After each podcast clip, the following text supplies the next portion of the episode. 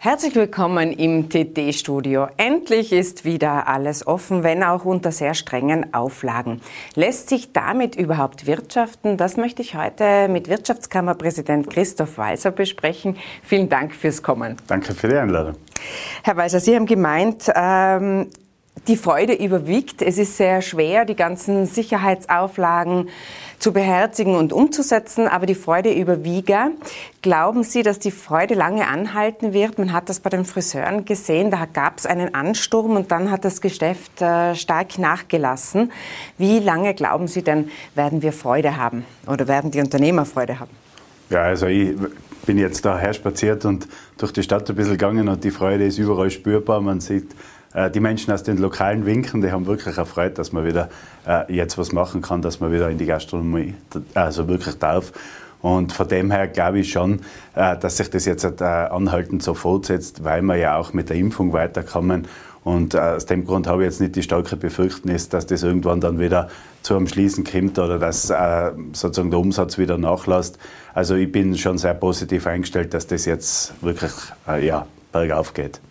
Letztes Jahr hat ja Österreich auch die Strategie gefahren, wir sind ein sehr sicheres äh, Urlaubsland und wir haben ja letztes Jahr bereits die Tourismusmitarbeiter getestet.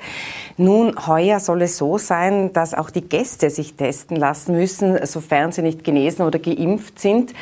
Jetzt, äh, wenn die Saison gut anläuft, was wir ja alle hoffen, dann haben wir circa 60.000 bis 100.000 Gäste in Tirol. Äh, wie soll denn das vonstatten äh, dass die dann alle getestet werden können?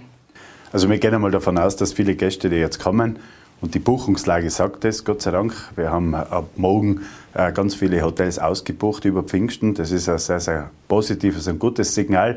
Und ich denke, dass viele Gäste auch schon getestet kommen werden und dann haben sie mal 48 Stunden, äh, wo sie jetzt keinen Test brauchen. Also von dem glaube ich, ist der Start jetzt ähm, wird funktionieren und äh, die Testinfrastruktur, die wir bei uns in Tirol haben, ist ja wirklich sehr gut. Also ich glaube, mit all dem äh, werden wir über die Runden kommen. Und wie gesagt, wichtig ist halt, dass wir schneller weiter impfen, dass äh, viel mehr Personen dann auch geimpft sein und dann kann man ja das äh, Testangebot dann irgendwann hoffentlich auch zurückfahren, weil wir es nicht mehr so intensiv brauchen werden. Jetzt war ja die Testerei eine Auflage, dass man überhaupt aufsperren kann. Gibt es auf der anderen Seite die Forderung, dass äh, die Wirtschaft sagt, wenn eine Herdenimmunität Immunität oder eine Durchimpfungsrate von x Prozent erreicht ist, dann wollen wir auch, dass diese Auflagen wie zwar äh, diese großen Abstände, die den Gastronomen ja große Schwierigkeiten bereiten oder das Masken tragen oder eben auch die Eintrittstests sozusagen oder die Eintrittshürde, gibt es von Ihrer Seite die Forderung, okay, ab dann wollen wir dann auch, dass das fällt? Also ich sehe das eigentlich recht entspannt, das Ganze, und zwar aus dem Grund, weil ich persönlich der Meinung bin, ab dem Zeitpunkt, wo genug Impfstoff da ist, dass jeder für sich entscheiden kann, ob er sich am nächsten Tag impfen lässt oder nicht. Ab dem Zeitpunkt muss man irgendwann den Menschen wieder Eigenverantwortung geben und dann kann man auch die Tests, die Eintrittstests äh, wieder zurückfahren oder wegnehmen. Und äh, ich bin einfach, wie gesagt, auch überzeugt davon, dass man irgendwann auch aufhören muss mit der ganzen Kontrolle. Und äh, da ist für mich der richtige Zeitpunkt eben der, wenn ich selber entscheiden kann, ob ich mich morgen impfen lasse oder nicht. Die Menschen, die Angst haben oder die sich schützen wollen, wie auch immer, äh, die sollen sich impfen lassen. Und man muss auch andere Menschen freilassen, dass sie sich nicht impfen lassen. Ich glaube, das darf man schon einmal dazu sagen. Aber jetzt ist es ja so, dass ich als Geimpfter trotzdem die Maske tragen muss und trotzdem äh, Auflagen erfüllen muss. Also Sie würden schon meinen, dass wenn die Impfrate steigt, dass man das dann abbauen sollte. Ja, dass man jetzt noch äh, eben die Maske tragen muss und auch testen muss, hat einfach den Grund, dass zu wenig Menschen noch geimpft sind. Und vor allem, dass es eben nicht die Möglichkeit gibt, dass ich jetzt entscheiden kann, ich lasse mich morgen impfen, sondern weil wir noch zu wenig Impfstoff haben. Das heißt, man wird den Zeitpunkt abwarten müssen, wo wir eben genügend Impfstoff da haben, wo jeder für sich entscheiden kann, ob er sich eben impfen lässt oder nicht. Und ab dem Zeitpunkt ist für mich einfach wichtig, dass die Menschen wieder Eigenverantwortung kriegen und jeder für sich selber entscheidet, ob er sich impfen lässt oder nicht. Ähm, für uns ist jetzt sicher wichtig in der Wirtschaft, dass die Menschen das Angebot annehmen, sich impfen zu lassen. Ähm, ich glaube, da muss man einfach auch, ja, vor allem Sicherheit geben, weil doch auch einige Menschen Angst haben vor dem Impfen. Das muss man einfach auch sagen. Äh, und äh, ich glaube, das ist noch Arbeit, dass man die Bevölkerung mitnimmt, dass man ihnen auch sagt, es braucht keine Angst vor der Impfung haben. Und je mehr natürlich dann durchgeimpft sein, umso einfacher wird das Ganze. Jetzt äh, kann ich mich noch erinnern, wir haben uns schon einmal im TT-Studio unterhalten über die Prognosen, damals eben die Wintersaison betreffend. Und da hat die Wirtschaftskammer ein sehr düsteres Szenario gezeichnet. Damals äh, hat man verschiedene Szenarien angenommen und der Worst Case ist dann eigentlich eingetreten. Äh, wenn Sie jetzt in der Retrospektive schauen, äh, war das damals etwas übertrieben oder wo stehen wir jetzt? Nein, es ist eigentlich das eingetroffen, was wir uns alle nicht gewünscht haben, dass wir einen Totalausfall der Wintersaison gehabt haben. Und das hat natürlich äh, verheerende Folgen gehabt. Wir haben über 30.000 Arbeitslose in Tirol gehabt und haben immer noch, es ist zwar jetzt Gott sei Dank wieder, äh, geht es nach unten wieder, weil wir wieder aufsparen können.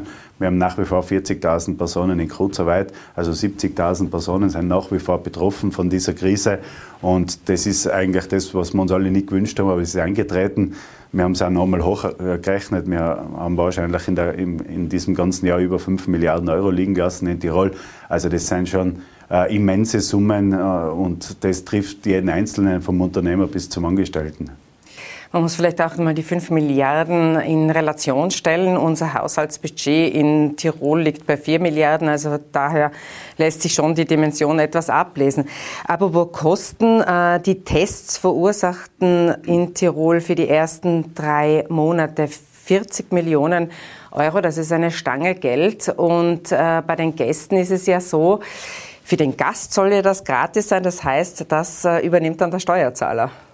Ja, richtig. Aber wenn man jetzt eben äh, die Kosten bzw. die Summe hört, die wir jetzt halt einfach liegen haben lassen, äh, die Arbeitslosenzahlen, die da sind, dann glaube ich, ist immer das noch der kleinere Teil, dass man einfach auch äh, damit einen Beitrag leistet, dass Gäste wieder zu uns kommen, dass man Arbeitsplätze sichert und dass man einfach grundsätzlich die Wirtschaft wieder nach oben führen. Und ich glaube, da ist der Bereich nur der kleinste Teil, was uns am wenigsten wehtut. Deswegen halte ich das für gescheit, dass man das auch so weitermacht. Jetzt sind Sie ja nicht nur Wirtschaftskammerpräsident, sondern Sie werden ja auch immer gehandelt als Kronprinz für die etwaige Nachfolge von Landeshauptmann Günter Platter. Der hat nun die Regierung umgebildet und äh, Sie sind nicht auf der Regierungsbank äh, zu finden. Wie schmerzhaft ist das? Na gar nicht. Äh, es hat viele Diskussionen gegeben und ich habe das die letzten Tage ja schon oft gesagt. Äh, ich habe mit dem Landeshauptmann viele Gespräche seit Anfang des Jahres gehabt. Es hat mehrere Varianten gegeben. Äh, Landeshauptmann hat sich jetzt für, die, für diese Variante entschieden. Das ist für mich in Ordnung. Ich habe in der Wirtschaftskammer, glaube ich, die nächsten Monate genug zu tun, um der Wirtschaft zu helfen, wieder nach oben zu kommen. Ich habe in der Gemeinde, in der ich Bürgermeister bin, Gemeinderatswahlen vor mir. Das macht mir auch wirklich eine besondere Freude. Ich bin sehr gern Bürgermeister, weil so nahe am Bürger ist kein anderer Politiker als wie in der Gemeinde oder im, im kommunalen Bereich. Äh, also ich, mich schmerzt das jetzt nicht da und für mich ist das in Ordnung und äh, wie gesagt, ich habe das öfteren auch schon gesagt, ich werde mit dem neuen Landesrat, mit dem Anton Mattle, äh, glaube ich, die nächsten Monate sehr, sehr gut zusammenarbeiten. Jetzt hat Günter Platter gemeint, 2023 wolle er noch einmal antreten als Spitzenkandidat der ÖVP. Wollen Sie das auch? Nein, das ist überhaupt kein Thema. Ich habe immer gesagt, ich unterstütze den Landeshauptmann zu 100 Prozent. Und äh, meinem Leben kann man immer wieder Chancen. Und na, schauen wir mal, was die nächsten Jahre passiert. Ich möchte noch eine Frage stellen zur Bundespolitik. Dort äh, ist die ÖVP jetzt schwer unter Beschuss. Äh, Bildungslandesrätin Beate Ballfrader hat gemeint, die Politik gebe ein schlechtes Bild ab. Äh, wie würden Sie diesen Befund, würden Sie den unterschreiben oder was ist Ihre Analyse? Also wenn ich das jetzt einfach auch als Bürger sagen darf, und ich glaube, das ist ja oft das Problem, dass man sich als Politiker nicht immer das sagen traut, beziehungsweise dass man nicht immer das sagen kann, was man sich denkt. Ich sage das jetzt frei raus. Das, was momentan passiert, ist alles andere wie dienlich der Politik gegenüber. Es gibt ein schlechtes Bild und das ist auch nicht das, was man sich wünscht, das muss man ganz ehrlich sagen. Ich will jetzt nicht beurteilen, wer daran schuld ist oder was daran schuld ist, aber das Gesamtbild äh, der Bundesregierung ist momentan alles andere als gut. Und so her ist auf der Straße, so sagen es mal die Leute. Wenn es zur Anklage kommt, soll dann äh, Bundeskanzler Sebastian Kurz zurücktreten? Also, man, das muss jeder für sich selber entscheiden, aber äh, ganz egal, ob man jetzt über einen Bundeskanzler oder über andere Politiker reden, wenn eine Anklage passiert, wirklich passiert, dann glaube ich, muss jeder seine Konsequenzen ziehen und muss dann schon selber wissen, was er tut. Aber aus meiner Sicht, ich persönlich, ich würde zurücktreten, ja, wenn es so, zu einer Anklage kommt. Man muss allerdings äh, schon da ein bisschen breiter ausführen. Ähm, man, äh, ich halte mittlerweile, wenn man das so die letzten Jahre verfolgt hat, diese ganzen äh, Untersuchungsausschüsse für ein bisschen fragwürdig, weil wenn irgendwo strafrechtlich oder wie auch immer irgendwo was passiert ist, was nicht rechtens ist, dann gibt es eine Justiz, äh, die das verfolgen sollte. Die Frage ist immer, was kommt im Untersuchungsausschuss raus, wenn unterschiedliche Parteien gegen eine andere Partei irgendwas suchen. Logischerweise suchen sie irgendwo einen Fehler. Logischerweise gibt es Unterstellungen. Äh, ob das äh, zielführend ist, stelle ich jetzt einmal so in den Raum. Aber am Ende des Tages, glaube ich, haben wir eine Justiz, die urteilen sollte, einfach den Dingen nachgehen sollte und dann gibt es eine Gerichtsbarkeit, die entscheidet, ob etwas Straf, ob es eine Straftat war oder nicht. Und so soll es auch in Zukunft sein. Ich halte von der Art der Untersuchungsausschüsse, wie sie derzeit oder seit Monaten eigentlich passiert, überhaupt nichts. Man muss auch sagen, es ist die eine Seite, die juridische, das ist eine ganz andere Ebene als ein Untersuchungsausschuss, wo es ja nicht um strafrechtliche Relevanz geht, sondern das ist das höchste Mittel der Opposition. Herr Weiser, vielen Dank für den Besuch im Studio und gehen wir einen Kaffee trinken. Sehr gerne. Vielen Dank. Herzlichen Dank fürs Zusehen.